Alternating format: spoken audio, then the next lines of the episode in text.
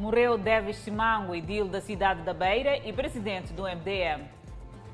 Personalidades consideram a morte de Davis Simango uma grande perda para a democracia no país.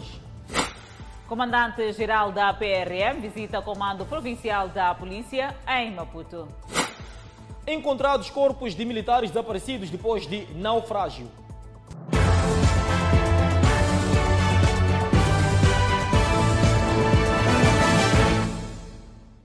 Boa noite, estamos em direto e seguramente em simultâneo com as redes sociais e a Rádio Miramar. Morreu na madrugada desta segunda-feira na África do Sul o edil da Beira e membro do Conselho de Estado, David Simão.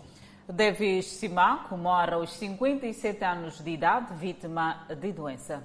Um choque para o país depois da notícia do internamento de David Simanco em condições clínicas delicadas que o levaram a ser transferido de emergência da Beira para a África do Sul. Aguardava-se por mais informações sobre o seu estado de saúde no leito hospitalar. Nenhuma informação oficial veio à tona durante quase uma semana, até que esta segunda-feira a notícia que ninguém queria ouvir foi confirmada. Morreu o engenheiro David Simango, edil da cidade da Beira e presidente do Movimento Democrático de Moçambique, um partido com assento na Assembleia da República. Ele acabou tendo uma paragem cardíaca. As primeiras suspeitas, ele logo quando chegou na África do Sul, fizeram-lhe teste de Covid-19, deu negativo, não tinha problema de Covid-19.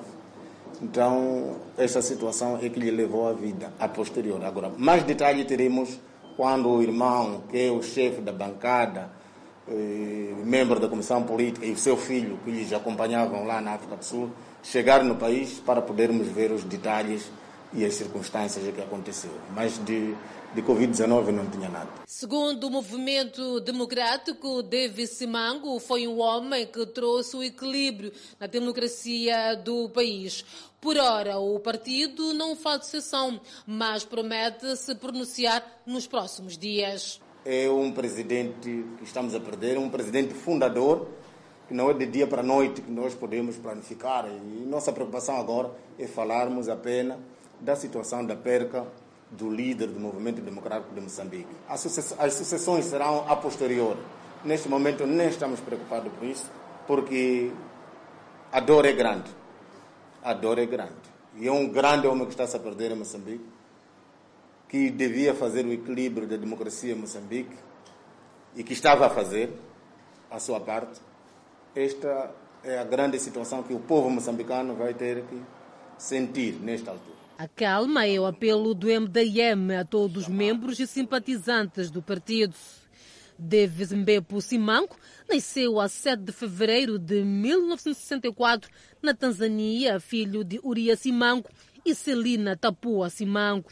Davis Simango funda o Movimento Democrático de Moçambique, MDM, em 2009, depois de ter sido afastado da RENAM durante as eleições autárquicas de 2008. Simango dirigia a cidade da Beira desde 2003.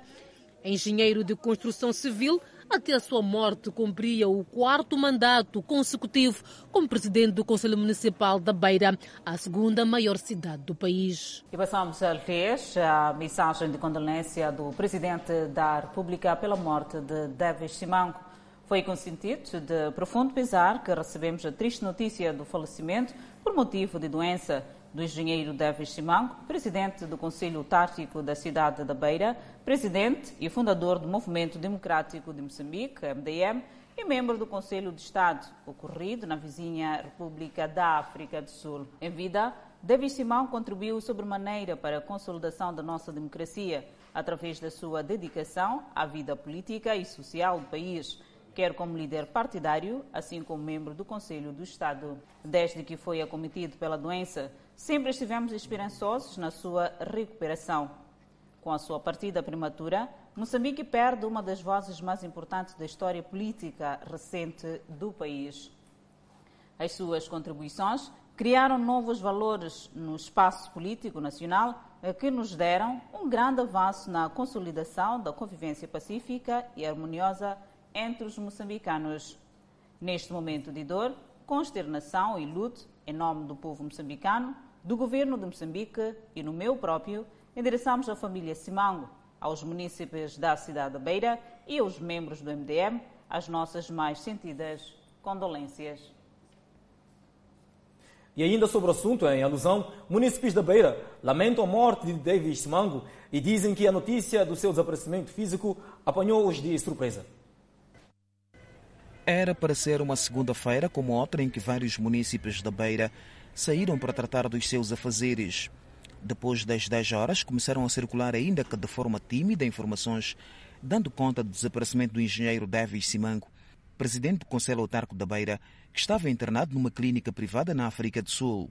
A conferência de imprensa dada pelo secretário-geral do MDM e as informações difundidas pelos órgãos de comunicação social reforçaram que muitos receavam ouvir. Na cidade da Beira, os munícipes dizem que a notícia do desaparecimento físico de Davis Simango apanhou-lhes de surpresa, numa altura em que as informações que eram vinculadas davam conta de que o Edil estava a registrar alguma melhoria. Não acreditei mesmo, foi difícil para mim.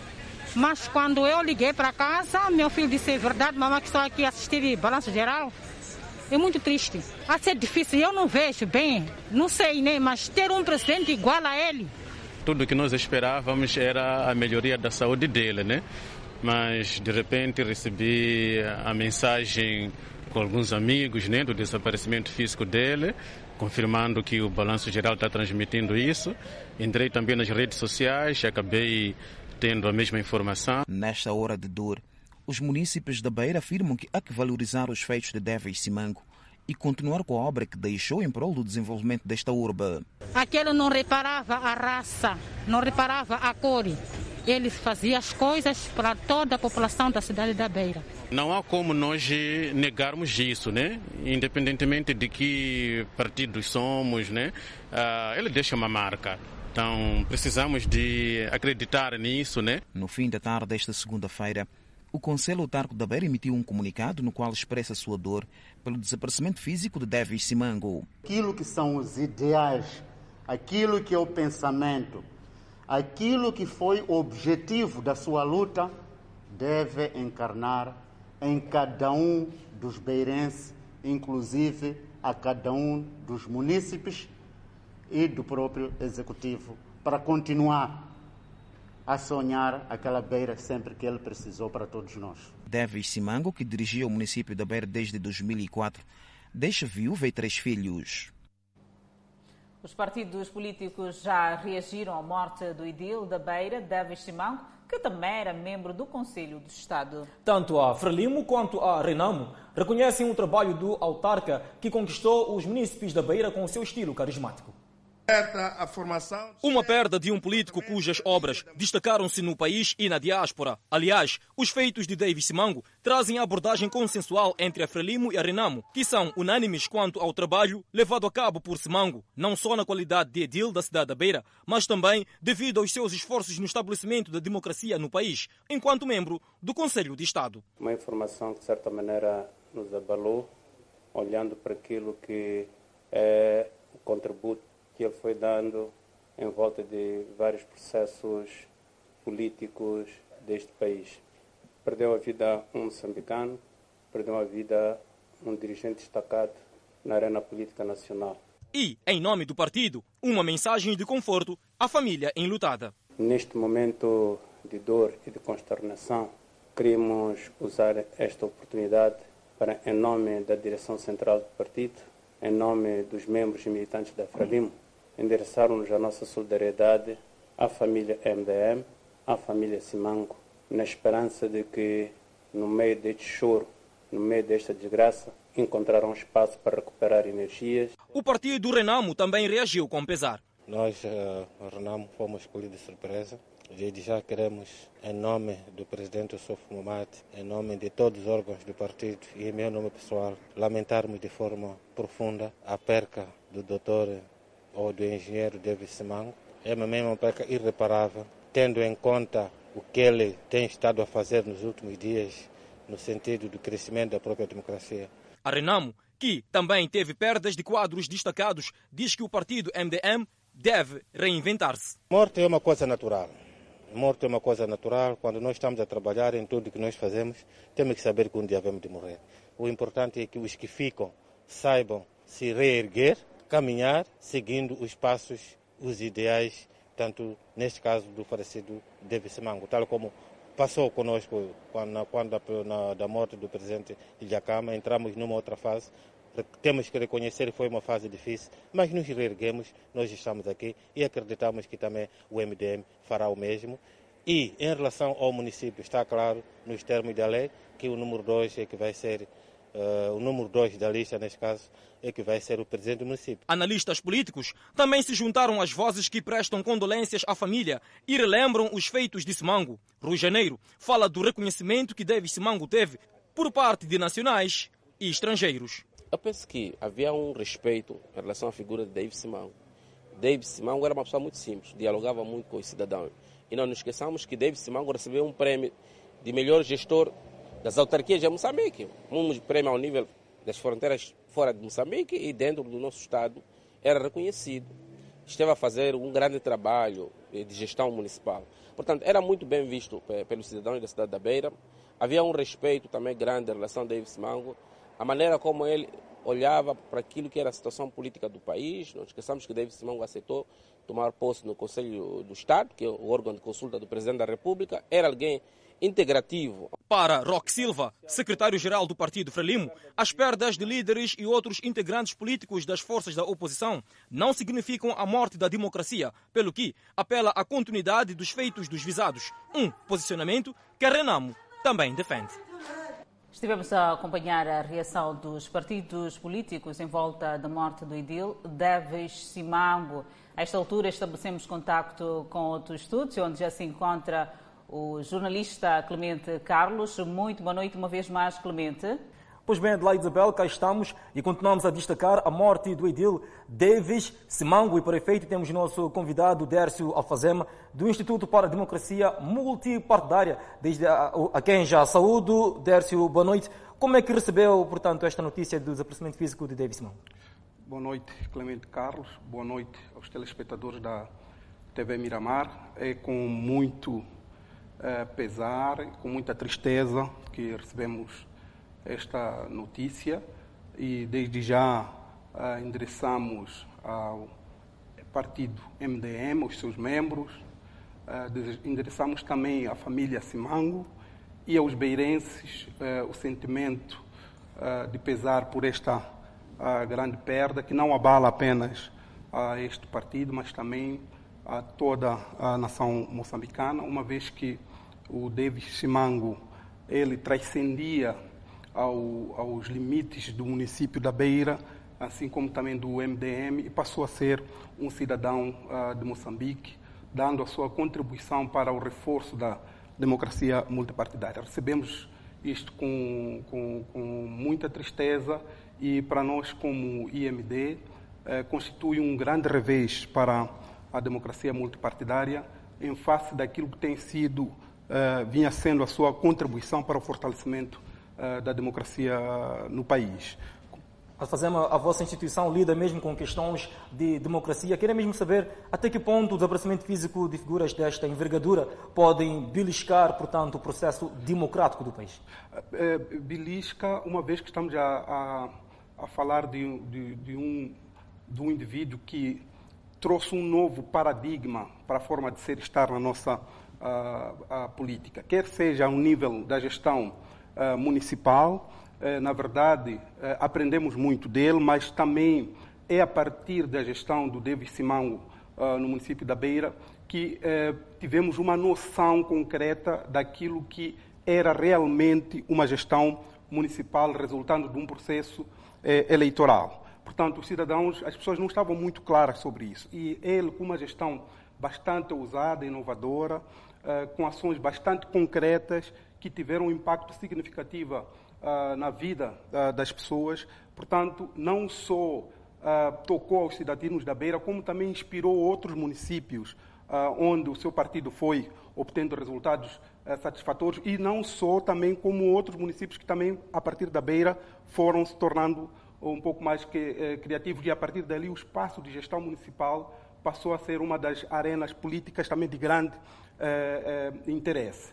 Mas se formos a ver ao nível ah, da gestão partidária, também foi um, líder bastante eh, ousado, de um partido uh, que surgiu de uma hora para outra, estávamos mesmo às beiras uh, de um processo eleitoral, quando todo mundo aconselhava ou desaconselhava a, a, sua não participação no processo eleitoral, ele assumiu essa responsabilidade e conseguiu ter resultados também satisfatórios e quebrou aquilo que era a bipolarização política no nosso parlamento. Desde então, o nosso parlamento nunca mais foi o mesmo. Passaram a ser pelo menos três partidos uh, representados a nível do, do, do, do Parlamento.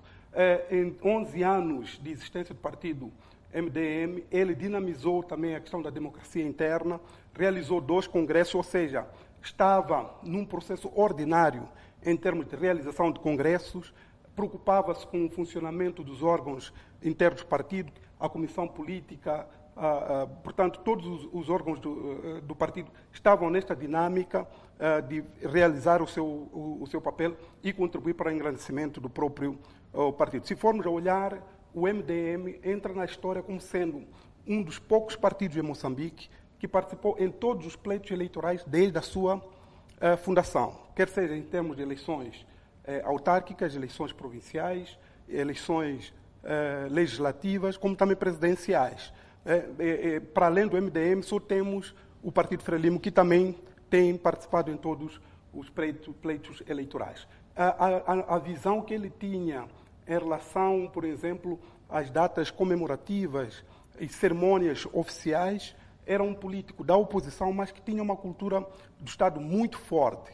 Ele sabia... Ao abrigo da lei número 3, 2018, de 6 de agosto, sobre a gestão das autarquias, o segundo da lista substitui, portanto, a, em caso de incapacidade, tal como é o caso, neste caso, de desaparecimento físico. Como é que o MDM poderá gerir esta questão interna, de modo a que a associação de Semango não seja conturbada? Exatamente. Como eu dizia, ele tinha uma visão de Estado muito, muito forte, sabia ser e estar. E uh, eu penso que ele também incutiu um pouco dessa disciplina, uh, desta visão para dentro do seu uh, próprio partido. E neste momento nós temos uma questão de sucessão interna em termos de, de, de gestão municipal, clarificada a partir da própria uh, lei, que define que o segundo da lista do partido vencedor é o sucessor imediato em caso de, de, de morte ou, ou, ou inaptidão, uh, portanto, uh, do, do, do, primeiro da lista. E nesta questão, portanto, a lei é muito clara e eu penso que o momento apropriado próprio a própria Assembleia Municipal vai desencadear um conjunto de ações com vista a imediatamente eh, suprir essa, essa, essa vaga.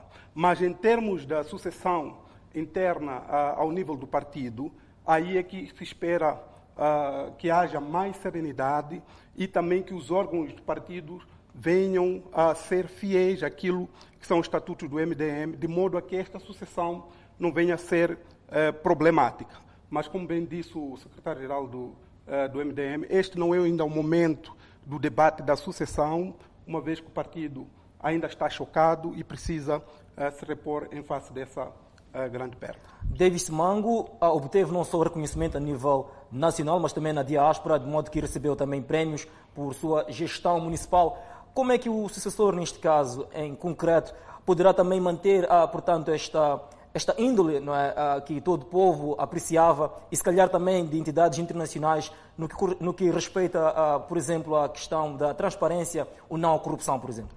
Olha, uh, vai ser um grande desafio para o sucessor do David Simango, porque estamos a falar de um político e um gestor municipal que estava, uh, portanto, no seu quarto uh, mandato, há um histórico, há uma expectativa que os cidadãos tinham em relação ao, ao David Simango, há uma forma de ser, estar em contato que ele tinha uh, com os munícipes da Beira, que era uma pessoa muito próxima. Aliás, o seu uh, gabinete era praticamente um, um, gabinete sem portas, recebia a todo mundo e qualquer situação no terreno ele estava pronto a, a, a, a intervir e buscar uma solução. Uh, então, o seu sucessor vai se debater com um, esta fasquia bastante elevada deixada uh, pelo engenheiro David Simango, mas ele também terá que deixar a sua marca, deixar o seu carisma. É preciso que os munícipes nivelem aquilo que são as suas expectativas, porque quem vai suceder a David Simango, com toda certeza, não será o David Simango. Intervenção em direto de Dércio Alfazema, do Instituto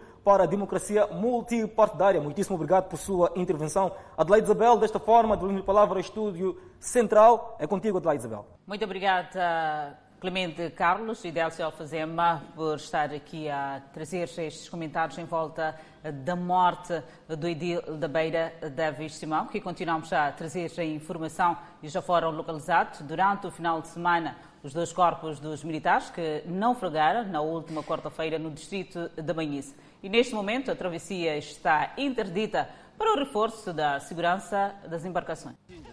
Depois de dias árduos de busca por parte da Unidade Nacional de Proteção Civil, UNAPROC, os corpos dos dois militares que faziam parte da tripulação de transporte de pessoas e bens de Calanga para a Vila da Manhissa foram encontrados. Durante três dias, as buscas não pararam, até que o primeiro corpo foi localizado durante o dia de sábado, por volta das 12 horas, numa pequena floresta. O segundo corpo foi encontrado neste domingo, às 11 horas, entalado num arbusto. Os dois corpos trajavam coletes salva-vidas, segundo revelou o chefe do posto administrativo de Calanga. Os corpos, depois de serem também eles é, encontrados e removidos, é, apresentavam de fato, é, ou melhor, eles estavam com estes coletes. Agora, resta saber, eu não percebo perfeitamente bem quando é que um colete está bem ajustado, quando é que não está bem ajustado, quando exatamente o indivíduo deve estar bem equipado. Isso sou leigo. Justamente se tivessem os colegas aqui da, da equipe, provavelmente podiam explicar mais melhor. Mas o importante para nós neste momento é ter-se conseguido resgatar esses dois corpos de tal ordem que sejam entregues às suas famílias e que se possa realizar um funeral condigno. Neste momento, decorrem esforços para a realização dos devidos funerais. Eu acho, não tenho muita certeza, mas julgo que desde o primeiro dia é bem provável que tenha exatamente a equipe conseguido entrar em contato com a família de tal ordem que esta esteja a par do que está a acontecer até o momento de hoje. A missão foi cumprida depois de dias incansáveis de busca por dois militares que terão desaparecido nestas águas. No entanto, abre-se um outro precedente. Cá deste lado, pessoas residentes em Calanga e não só buscam por travessias. No entanto, as autoridades locais suspenderam as travessias de forma a criar melhores condições de segurança para a travessia, como forma de evitar possíveis acidentes. O transporte está suspenso por causa de esses barcos que tinham problema de acidente daquele que já pendurou aqui. Então, então esse está a aproveitar tirar carga também, porque epa, as pessoas estão morrendo de fome lá. Há quem fala de dias difíceis por não poder fazer a habitual travessia devido às inundações que deixaram submersa a ponte que liga Calanga à Vila da Manhissa. Aqui está muito mal aqui. Essa água tem uma corrente muito elevada. Assim, para mesmo ontem eu vim para aqui para ver a situação de água, pois estou a tentar levar encomendas para lá, não estava a conseguir devido à travessia que não havia meio de travessia aqui, barcos assim, não tinham barcos. Vim ontem, certifiquei que não tinham barco, então combinei com esses moços que saíram de barco agora para me levar a encomenda de porcos e trabalhadores estão lá em Calanga a cuidar dos gados. O desastre que matou os dois militares ocorreu no passado dia 17 de fevereiro, durante a avaliação das condições de travessia para o posto administrativo de Calanga, no distrito da Manhissa. No barco seguiam quatro pessoas, nomeadamente dois militares e dois funcionários do governo distrital. Estes últimos sobreviveram e foram levados de imediato para o hospital local. E a população que vive em zonas onde a chuva destruiu estradas e pontecas de travessia reinventam-se para deslocações. Contudo, há zonas onde a situação voltou à normalidade. Continua o calvário das populações de zonas onde a chuva destruiu estradas e pontes de travessia, como é o caso da zona de Mazambanini, em Boani, onde já não há ponte para atravessar o rio Umbeluzi. As populações entram no leito e desafiam a corrente. Aqui entramos dentro de água, é risco, a água está nos puxando, mas tem que tentarmos a maneira de nós passarmos dali. Deixa ver, mas é um grande risco, estamos a pedir socorro, socorro mesmo. É uma corrente que parece fraca vista superficialmente, mas por baixo a água corre mais do que parece e quem atravessa tem que fazer contra-força para sair salvo. E voltar a casa. Devo entrar da água, mas a água puxa muito. Devo fazer o que eu ter mais força para conseguir passar. Se não tem força, aí alguém pode fazer ali, ir com a água. Precisa de força para uma pessoa conseguir passar dali. Judith precisou de ajuda para atravessar com carga na cabeça. Atravessei com dificuldade. Tiveram que me segurar pelos lados até concluir a travessia. Foi difícil. Rita, com bebê nas costas, por pouco escorregava no leito e seria arrastada pela corrente, mas manteve-se suficientemente firme até concluir a travessia. Porque a água está muito forte. Queria cair com o bebê. Ia cair com o bebê? Sim. Então, como é que fez para passar? É, foi um sacrifício mesmo para passar. Neste outro ponto, na travessia para quem pretende chegar a Massaca, onde a ponte estava submersa, a situação voltou ao normal. A água baixou, viaturas atravessam, crianças lavam-se no rio e população volta a lavar roupa. O comandante-geral da Polícia da República de Moçambique, Bernardino Rafael, disse que estão em curso reformas na polícia e prometeu um combate cerrado à corrupção. Foi durante uma parada policial que o comandante-geral da Polícia da República de Moçambique, Bernardino Rafael, deu a boa nova. A Polícia da República de Moçambique está em mudanças. Vai melhorar o estatuto, o regulamento da polícia e vai basear-se na progressão das carreiras. Esses instrumentos temos que ser todos nós a participar no seu debate e na sua estruturação. Estão desajustados. Há colegas que têm medo de organização. Quando olha para esses instrumentos, parece que vem complicar a cabeça deles. Então tenta resistir, tanto internamente até, assim como externamente. Mas quem tem medo de organização é porque tem um objetivo desviante da organização. Rafael saudou o desempenho da corporação na província de Maputo e exortou para o combate ao roubo de gado bovino, que se apresenta como um crime típico na província, apontando alguns distritos. Estamos a falar de Namaacha, Buane, Matutuine, Marraquene, Magude. São alguns distritos propensos ao roubo de gado. E recomendamos a vocês para redobrarem esforço no sentido de combater o crime de roubo de gado. O comandante-geral disse estar atento a focos de corrupção de alguns colegas e garantiu que serão expurgados. Há informações que vêm que nós estamos a fazer o recrutamento e há colegas que estão a entrar na corrupção. Vamos apanhar até a cabeça esses. Vamos apanhar. O aumento da violência doméstica e caça furtiva também preocupam o comandante, que deu orientação ao comando provincial para estudar os fenômenos e estancá-los. Para o alcance desses resultados, o comandante-geral da polícia entregou ao comando provincial quatro viaturas que irão servir às comunidades de Boane, Marraquém, Matola e unidade de intervenção rápida. E deixou recomendações. Basta bater, não precisa do comandante. É só levar o carro para cá dizer que chegar lá e ter com o chefe do gabinete dizer eu bati o carro. Quer falar com o comandante. Ouviu? Na ocasião foram apresentados dois novos comandantes distritais e um chefe de departamento. Trata-se dos comandantes dos distritos de Maguti e Boane e chefe de departamento da Polícia de Proteção na província de Maputo. E dois sequestradores que tinham como seus alvos preferenciais os agentes econômicos foram detidos pelas autoridades e hoje apresentados publicamente na cidade da Beira. Maomed Samir Ayob e Ismael Abubakar Ismail foram nesta segunda-feira apresentados pelo Serviço de Investigação Criminal de Sofala como indivíduos que lideram e têm participado no sequestro dos agentes econômicos na cidade da Beira. O porta-voz do Cernic em justificou a detenção dos dois indivíduos como resultado da investigação levada a cabo pelas autoridades competentes, que comprovaram que os dois miliantes estão ligados a vários atos de sequestros na cidade da Beira. O senhor Ayob está envolvido quanto no processo do, do, do empresário da ferragem Chivev, conforme ele disse, mas também é o orquestrador deste sequestro que estava para acontecer, que não, não chegou a acontecer porque nós tivemos no encalço, trabalhamos no sentido de que isso não pudesse acontecer. Mahomed Samir Ayob diz não compreende a sua detenção, uma vez ter colaborado com a polícia na denúncia e neutralização dos indivíduos que protagonizavam sequestros na cidade da Beira. Para colaborar agora, eu tinha pista desses indivíduos. E sequestraram? Sim, que estavam a fazer esse trabalho cá na Beira. Então é o meu nome que ficava sujo.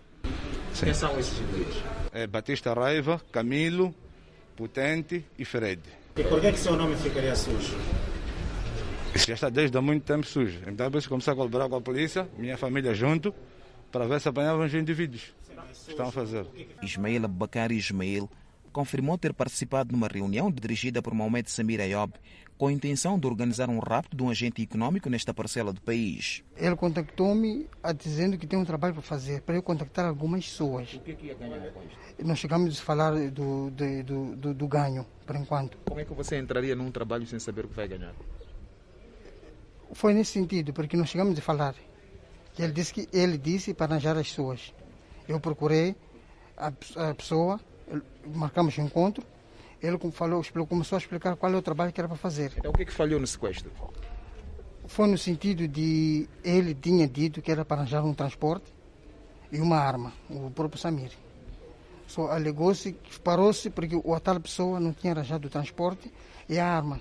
As autoridades em Sofala garantem que decorrem trabalhos com vista a desmantelar toda a rede de indivíduos que dedicam-se ao sequestro dos agentes econômicos. Toda a gente já sabe que o crime não compensa. Seguindo com outras informações, 100 cabeças de gado bovino entregues esta segunda-feira pelo governador da província de Maputo, em Boane, vão fomentar a criação de animais e produção de carne a nível da província. Os mercados de Maputo, província e além podem esperar mais carne vermelha em resultado da entrega aos criadores de perto de 100 cabeças de vaca a custo zero para fomentar a produção. Júlio Parruque, governador da província de Maputo, encontrou espaço para desaconselhar compra de gado roubado. Não comprarem gado roubado para ampliar a criação. Nós queremos cortar todos os momentos em que se pode promover o roubo de gado. Qualquer cabeça de gado que aparece sem informação concreta, rejeitar e denunciar de imediato. São 97 fêmeas em gado bovino. Trata-se de novilhas que o governador de Maputo província diz ser altamente férteis e por isso dotadas de alta capacidade produtiva para fomentar a produção de carne na província. São fêmeas, são em idade muito jovem, são animais bastante férteis com uma capacidade reprodutiva muito alta. Fernando foi o agricultor mais produtivo em 2020, por isso ganhou cinco cabeças pela mão do governador. Emoções difíceis de conter. Epa, sinto-me muito orgulho por isso. É, eu não esperava que estava a produzir para ser o melhor produtor, mas aconteceu. Sinto-me muito orgulho. Anitta é a melhor extensionista de Magudi, dedicação que lhe valeu duas cabeças destas novilhas férteis para multiplicar. E se ganhar esse prêmio é mais pela, pelo incentivo aos produtores para a produção de culturas tolerantes à seca, porque o nosso distrito é um distrito semiárido, que a queda de precipitação não é regular. Fazer face a doenças que atacam animais foi tônica dominante de Parruque, que lembrou que mais de 3 mil cabeças de bovino adoeceram em 2020, tendo sido 20% em Boane. E no próximo bloco, o adolescente acusado de violar menor de 13 anos de idade. Por falar em violação, Adelaide Isabel, um jovem está detido em Marraquém na tentativa de violar uma idosa de 70 anos. Vamos ao intervalo e voltamos com mais detalhes. De volta ao Fala Moçambique, detidos três adolescentes acusados de violar sexualmente uma menor de 13 anos. Adelaide Isabel, embora não exista consenso com a criança, os menores dizem que tudo foi consensual e a suposta vítima, também menor, confirmou que nada foi forçado. São três adolescentes com idades compreendidas entre 15 e 16 anos de idade, que na passada sexta-feira envolveram-se sexualmente com uma adolescente de 13 anos de idade. Tudo começou quando um dos menores, que era namorado da suposta vítima, marcou um encontro e esta pediu que ele comprasse álcool. Tendo assim feito, com a ajuda do seu amigo. Atendeu-se ao desejo da menor. Tudo aconteceu na passada sexta-feira no bairro de Albazine, quando os três adolescentes encontravam-se juntos, sentados num salão de corte pertencente a um deles. Logo, a menor de 13 anos apareceu e pediu que o comprasse bebida alcoólica. Tendo feito isto, tempos depois, esta manteve relações sexuais com um dos adolescentes. E a seguir, os outros dois pediram, segundo contam, para que mantivessem também com eles relações sexuais. Algo que, segundo eles mesmos contam, foi de consenso por parte daquela adolescente que se diz ser vítima de violação sexual. Ela mandou mensagem no Facebook a dizer que queria comigo. Eu nesse dia eu disse hoje não vai dar porque tenho que passar dentro casa da minha tia. E ela mandou mensagem de novo no outro dia a dizer que hoje eu quero. Por mais que seja todos os dias, nós vamos fazer. Os outros dois bateram na porta e pediram ao menor para que mantivesse relações sexuais com eles. Segundo contam, foi tudo consensual e com tempo cronometrado. Eu, quando ele pedimos, também, dissemos, também estamos a pedir fazer, fazer contigo. Depois, que, que a menina disse, primeiro, ela pensou, pensou, depois disse, eram 18 e 37, parece, 18 e 37. Depois já disse até 18 e 50, tu é para casa. Nós dissemos, tá bom. Depois ficou, fez conosco. Se nós lhe pedimos, tipo, tipo, nós também estamos a pedir. Ela disse, ela ainda estava com dúvida. Depois o namorado disse que negou, disse que não, não é para você fazer. Ela disse que não, isso aqui é bem para mim, não é bem para ti. Se você não quer, deixa.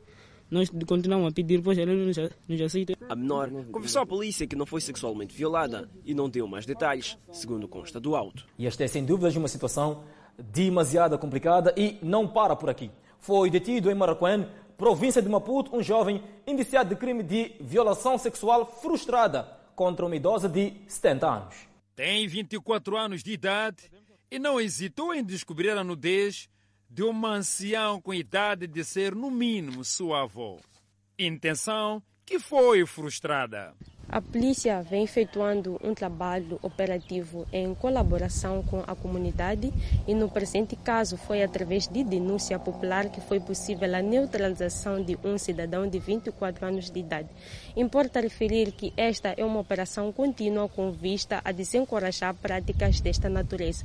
O mesmo introduziu-se numa residência da anciã e tentou violar a anciã de 75 anos de idade. Ainda assustada, a vítima diz ter descoberto o indiciado quando despertou com a intenção de ir à casa de banho. Eu ia à casa de banho para fazer necessidades menores, quando de repente no quarto vejo alguém. Gritei e lhe peguei.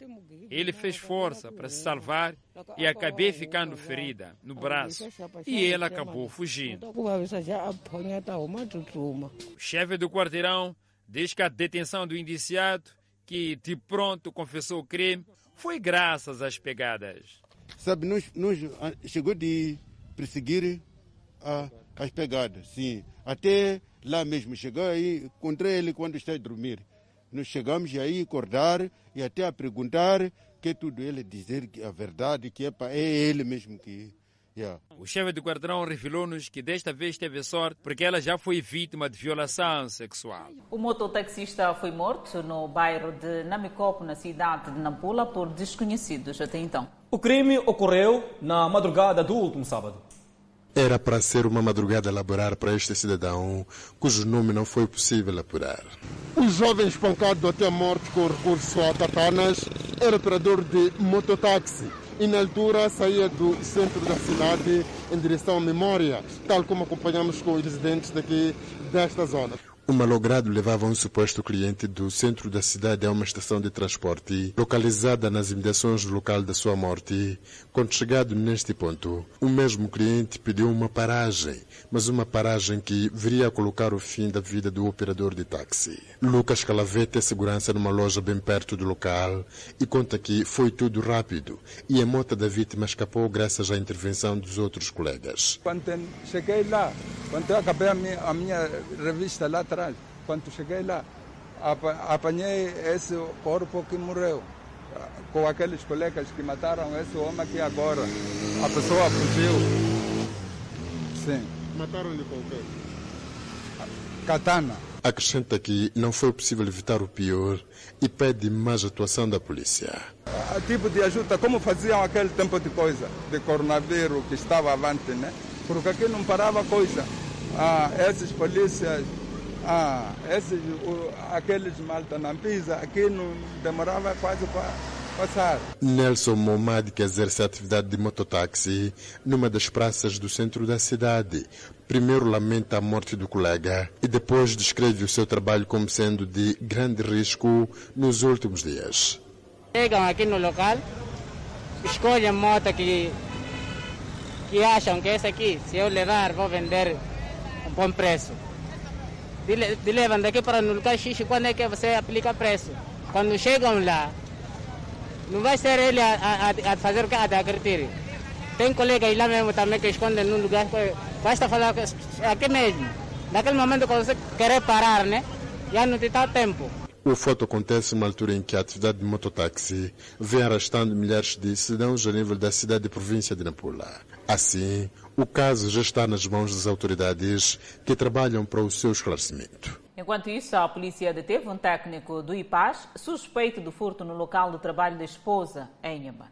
Tem 44 anos de idade e, segundo a polícia em Inhambane, é um funcionário público afeto ao Estatuto do Patrocínio e Assistência Jurídica IPAS no distrito de Pandé. O jurista é acusado pela corporação de ter se introduzido num dos departamentos da Direção Provincial dos Transportes e Comunicações para roubar este equipamento informático. E simplesmente estava lá o, o, o indivíduo portanto, a fazer portanto, o, o trabalho de, de guarnição naque, naquele local. Portanto, uh, ele ouviu um movimento estranho. Um indivíduo entrou lá dentro da, das instalações. Quando procurou saber, ele chamou pelos nomes dos colegas que lá trabalham e nenhum nome respondeu e ele manteve-se calado. E quando foi ter com ele, procurou saber afinal o que se passa. Ele dizia que estava lá para reparar os computadores. Os computadores já haviam retirado e haviam sido armazenados no sítio. Junto à imprensa, o acusado não assumiu a autoria do crime. Eu não tenho nada de falar, isto tudo não é verdade. Isto. Inclusive até no meu auto, nem isto aqui está aqui. Então isso tudo não é verdade. Isto. Após uma insistência, o mesmo admitiu ter travado uma discussão acesa com o guarda daquela instituição na noite de sexta-feira e que resultou em pancadarias, porém não explica em que circunstância nem esclarece o que teria lhe feito escalar a instituição naquela noite. Estava, estava, em, frente, estava em frente da instituição, onde dizem que eu fui roubar isso aqui. Devia que horas mais ou menos? Ah, por aí 17 e tal, quase uma coisa assim. O que, é que estava a fazer? O guarda me feriu para poder dizer que eu fiz isto aqui. No alto, o alto vinha, tem ali dois computadores sei lá, completos, não sei o quê. Eu a assinar o alto. Então, depois de me torturarem. Então, eu não vou dizer mais outra coisa. A polícia aqui em Nhambane desconfia que haja mais indivíduos envolvidos no roubo destes computadores na Direção Provincial dos Transportes e Comunicações, uma vez que as portas da instituição não mostram sinais de arrombamento.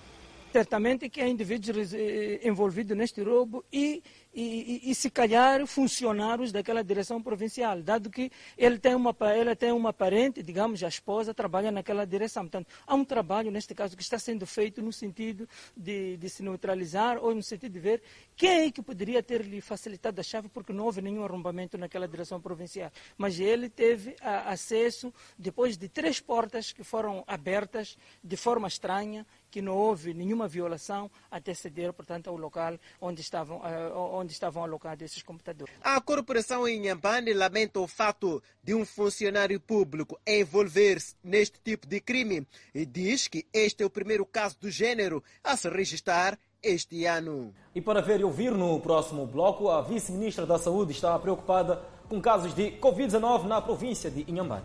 Ainda sobre a Covid-19, Moçambique registrou mais 957 recuperados. Notícias a acompanhar logo após o intervalo. Até já. De volta ao Fala Moçambique, seguimos com a evolução da Covid-19. Moçambique registrou mais 957 recuperados do coronavírus, elevando para 36.224 cumulativo. O país tem cumulativamente 2.460 internados, sendo que 222 recebem tratamento nos centros de internamento da pandemia. Vamos agora acompanhar os números de casos positivos. Assim, o nosso país tem cumulativamente 56.160 casos positivos registrados, dos quais 55.844 de transmissão local e 316 importados. Moçambique testou nas últimas 24 horas 2.337 amostras, das quais 517 revelaram-se positivas. Destes, 515 de nacionalidade moçambicana, um estrangeiro e um de nacionalidade ainda por apurar. Todos os casos resultam de transmissão local. Há registro de mais quatro mortes, elevando para 599 as vítimas mortais. Moçambique tem 19.333 casos ativos da pandemia viral. Continuamos a destacar a pandemia viral. A vice-ministra da Saúde está preocupada com o aumento de casos de infecção pela Covid-19 na província de Inhambane, principalmente nos profissionais de saúde. São pouco mais de 150 profissionais de saúde em Inhambane, dentre eles médicos, técnicos, enfermeiros e pessoal serventuário que foram contaminados pela Covid-19, dos quais 20 ainda continuam ativos. A vice-ministra da Saúde fez saber que no país há muitos profissionais da saúde que estão infectados pela Covid-19. Daí que chama a atenção à população para que continue a observar com rigor as medidas de prevenção a esta pandemia, de modo a não colocar em colapso o setor da saúde. Os profissionais de saúde estão na linha da frente, naturalmente, são os mais, são os mais visados. É preciso, temos que gerir esta situação com as orientações que são dadas a nível, foram dadas a nível do decreto presidencial do último, portanto, algumas, algumas instituições estão a usar o sistema de rotatividade para evitar a, a, a contaminação as pessoas são, devem ficar em casa, não devem estar a circular sem, sem que haja uma necessidade extrema. Uh, esses profissionais de saúde estão a ser acompanhados. Uh, nós temos equipas uh, que fazem também o apoio psicológico e, e, tudo o que é necessário para que os nossos colegas tenham ultrapassem esse, esses momentos. Nesta segunda-feira, Lídia Cardoso visitou igualmente o Depósito Provincial de Medicamentos e o Centro de Abastecimento para se inteirar da disponibilidade de fármacos nesta província. Aqui ficou a saber que existe medicamento para abastecer todas as unidades sanitárias da província, até pelo menos os próximos três meses. Aqui, aqui a nível do armazém estamos confortáveis, nós vamos fazer o, o rastreio também de, e ver se a nível dos, hospitais o que é que está a faltar num local ou noutro. Uh, neste momento, os medicamentos da via clássica estamos a fazer distribuição regular. Uh, já, já foi feita para todos os distritos. Uh, estamos agora a receber remessa, temos só estoque de reserva aqui. Nesta sua deslocação a Inhambane, a governante pretende escalar o centro de isolamento de Jangamo, local onde estão internados pacientes padecendo da Covid-19. Inscrição para os exames de admissão ao Instituto de Formação de Professores criou aglomerados em Quelimane. Nos estabelecimentos onde está a decorrer o processo de inscrição para os exames de admissão, é deste modo que os candidatos têm ficado expostos, pondo em causa a sua saúde, numa altura que aumenta os casos positivos da Covid-19 na província da Zambésia. Aqui na observância, tudo está mal. E eu cheguei aqui desde manhã, a situação é esta. Vinha fazer a inscrição da filho. Eu não sou criança em casa. Não tenho quem deixar com ele. Neste recinto se pode ver aquilo que é a inobservância de medidas de prevenção, uma das quais o distanciamento social. Fator esse que faz com que este centro possa ser um dos centros também de contágio e propagação da Covid-19, caso um destes cidadãos esteja infectado pela Covid-19. A direção do Instituto de Formação de Professores na cidade de Climane afirma ter consciência do nível de aglomerados que se registra, sendo que foi nesta linha de pensamento que decidiram criar outros centros de inscrição para reduzir os aglomerados. Ao nível do IFP, tendo em conta a situação da Covid-19 e o decreto, o último decreto 2 de, de, de fevereiro, nós montamos uma estratégia. A estratégia consiste em em ter quatro centros ou quatro grupos de funcionários do IFP a inscrever. Dois grupos inscrevem os formandos da décima mais um e os outros dois grupos inscrevem os formandos da décima segunda mais três. Nestes subgrupos, há um grupo que só inscreve mulheres e o outro inscreve homens.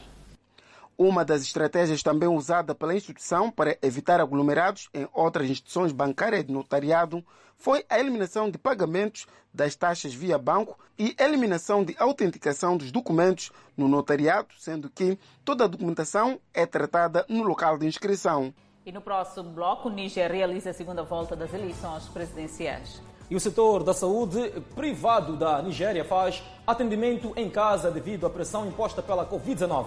Vamos ao intervalo e voltamos com a atualidade internacional.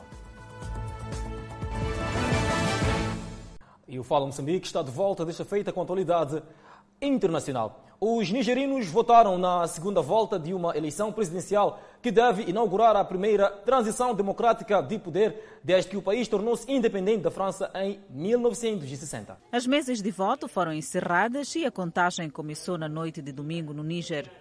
O candidato do partido no poder, Mohamed Bazoum, é o favorito depois de liderar na primeira volta a 27 de dezembro, com 39,3% dos votos.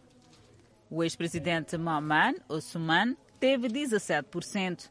Na capital, Niamey, muitos eleitores, alguns usando máscaras para se proteger contra a Covid-19, faziam filas em pátios escolares empoeirados. O dia foi marcado por um ataque mortal no qual sete membros da Comissão Eleitoral Nacional foram mortos quando seu carro atingiu o explosivo. Três outras pessoas ficaram gravemente feridas na explosão que ocorreu na aldeia de Gotei, na região de Tilaber, no oeste do país. Não ficou claro se o ataque teve como alvo funcionários da Comissão Eleitoral ou se foi relacionado à eleição. A nação de Sahel, com cerca de 24 milhões de habitantes, é uma das mais pobres do mundo e luta contra secas recorrentes e inundações destrutivas. A pandemia do novo coronavírus pesou sobre a sua economia, enquanto os preços baixos de seu principal produto de exportação, o urânio, afetaram as receitas.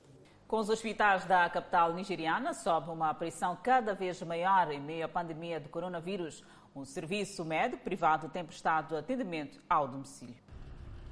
A equipa de profissionais dos hospitais privados equipados com dispositivos médicos portáteis e algumas ambulâncias tem cortado o trânsito de Lagos para tratar as pessoas nas suas casas. Um dos pacientes é Marical Tajo, jovem de 46 anos das Filipinas, que se mudou para a Nigéria em 2007 para trabalhar. Tajo estava internada numa unidade de terapia intensiva no hospital há duas semanas, onde ela caiu inconsciente depois de seus níveis de saturação de oxigênio baixarem. Ela agora recebe tratamento em casa. Um compartimento da sua casa foi transformado numa enfermaria com recipientes de oxigênio e uma máquina móvel de concentração do oxigênio. Os hospitais privados estão a preencher uma lacuna onde o atendimento hospitalar tradicional da Nigéria está a falhar.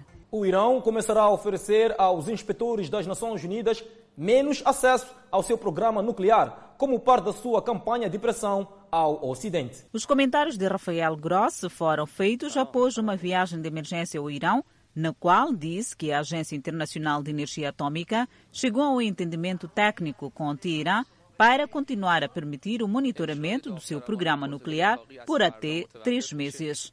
Mas seus comentários aos jornalistas sublinharam uma janela estreita para os EUA e o outros chegarem a um acordo com o Irã, que já está a enriquecer e armazenar urânio em níveis muito além dos permitidos pelo Acordo Nuclear de 2015, com potências mundiais. Gross, o diretor-geral da Agência Internacional de Energia Atômica, ofereceu alguns detalhes do acordo que ele havia alcançado com os líderes iranianos. Ele disse ainda que o número de inspetores em campo permaneceria o mesmo, mas o que muda é o tipo de atividade que a agência foi capaz de realizar sem dar mais detalhes. Ele enfatizou que o monitoramento continuará de maneira satisfatória.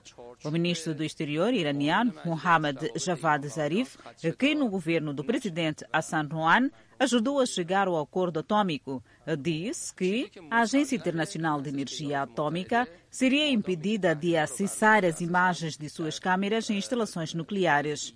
Isso aconteceu durante uma entrevista à televisão estatal no domingo, antes mesmo do seu encontro com Gross. Já em Myanmar, manifestantes contra o golpe militar de 1 de fevereiro ameaçados pela junta governante. A convocação de uma greve geral foi feita no domingo pelo Movimento de Desobediência Civil, um grupo vagamente organizado que lidera a resistência à tomada do exército. O mesmo grupo pediu que as pessoas se reunissem por cinco dias para fazer uma revolução da primavera.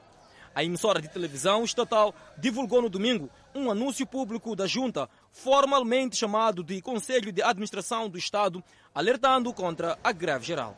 Outra parte da declaração culpava os manifestantes cujos números supostamente incluíam gangues criminosas pela violência nas manifestações, com o resultado de que os membros das forças de segurança tiveram que disparar de volta. Continuamos com a atualidade internacional. As autoridades da Nova Zelândia vão por fim a ordem de confinamento em Auckland, depois de avaliarem que o surto de coronavírus na maior cidade do país está controlado. A primeira-ministra Jacinta Ardern disse que mais de 72 mil testes não encontraram nenhuma evidência de que o vírus estava a espalhar-se na comunidade. Auckland foi colocada num bloqueio de três dias este mês, depois que uma mãe, pai e filha testaram positivo. Outros cinco contactos, posteriormente, deram também positivo. Depois que o bloqueio terminou, Auckland continuou a ter restrições, incluindo reuniões. A origem do surto permanece obscura, embora as autoridades continuem a investigar se há uma conexão entre passageiros infectados de companhias aéreas e a mãe, que trabalha numa lavandaria que lava roupas para companhias aéreas. A Nova Zelândia tem uma estratégia de eliminação com o coronavírus e conseguiu estancar sua disseminação. Os profissionais de saúde da linha da frente do país começaram a ser vacinados na semana passada. A Austrália iniciou o seu programa de vacinação Covid-19 esta segunda-feira, dias depois da sua vizinha Nova Zelândia. Os dois governos decidiram que as suas experiências de pandemia não exigem atalhos de regulamentação. Cerca de 60 mil doses devem ser administradas esta semana, a começar pelos trabalhadores da linha da frente, desde profissionais de saúde a funcionários de hotéis, polícias e os residentes de lares de idosos. O diretor médico da Austrália disse que cerca de 20% dos australianos estava hesitante sobre a vacina, apesar da Austrália ter uma das maiores taxas de vacinação do mundo para outras doenças. A Austrália espera disponibilizar uma vacina gratuita para todos até outubro. O primeiro-ministro Scott Morrison recebeu a sua primeira dose da vacina Pfizer no domingo, numa demonstração de confiança do produto.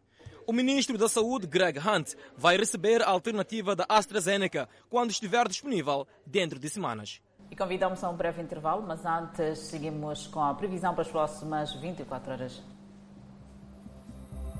Pemba 30 de máxima, Lixinga 23 de máxima, Nampula 33 de máxima. Seguimos para o centro do país. Teta com máxima de 34, Quilomar 32, Chimoio 28, Beira 33. Vilanculo com 30 de máxima, Inhambane também com 30 de máxima. Assim segue, Xaixai com 30 de máxima, Majubra Maputo com 31 de máxima, 23 de mínima, previsão de chuva. O Instituto Financeiro Internacional, que representa os credores privados a nível mundial, considera que os países da África subsaariana voltam ao mercado internacional este ano. O documento sobre análise aos mercados de dívida africana enviado aos investidores, nota que desde o terceiro trimestre do ano passado, só quatro países emitiram dívida: Costa do Marfim, Benin, Egito e Marrocos. Esperando que outros sigam o exemplo este ano, devido às condições favoráveis de liquidez e que aproveitem para dilatar os prazos de pagamento e financiar o alargamento dos déficits orçamentais. O Instituto Financeiro Internacional estima que a emissão da dívida pelos países africanos recupera este ano, alcançando cerca de 25 milhões de dólares, acima dos 15 mil milhões de dólares do ano passado. Estes valores a confirmarem-se, vão fazer com que 2021 seja o terceiro maior ano em termos de emissão de dívida, só abaixo de 26,6 mil milhões de dólares de 2019 e dos 28,8 mil milhões de dólares de 2018. No entanto, credores alertam que as preocupações a médio prazo continuam, já que os países africanos enfrentam pagamentos de perto de 100 mil milhões de dólares entre 2021 e 2032, devido à forte emissão nos últimos anos. Para este ano, o IF antevê que os países regressem ao mercado, com exceção de Angola, onde as dinâmicas desfavoráveis da dívida desencadearam uma descida dos rating pelas três agências de notação financeira. Apesar da pandemia da Covid-19 e dos diferentes desenvolvimentos regionais, os economistas desta Associação de Credores Privados salientam que o sentimento do mercado parece ser amplamente favorável à África, com a maioria dos países a verem a sua dívida transacionada a valores ao nível ou acima dos níveis da pandemia. Com dados até este mês, 20 países africanos devem um total de 134 mil milhões de dólares, com a África subsaariana a valer cerca de 60%. E o Fala Moçambique fica por aqui. Obrigada pela atenção dispensada. Num dia em que destacamos a morte do edil da cidade da Beira, Davis Simango, grato de coração pela atenção dispensada e nós voltamos amanhã.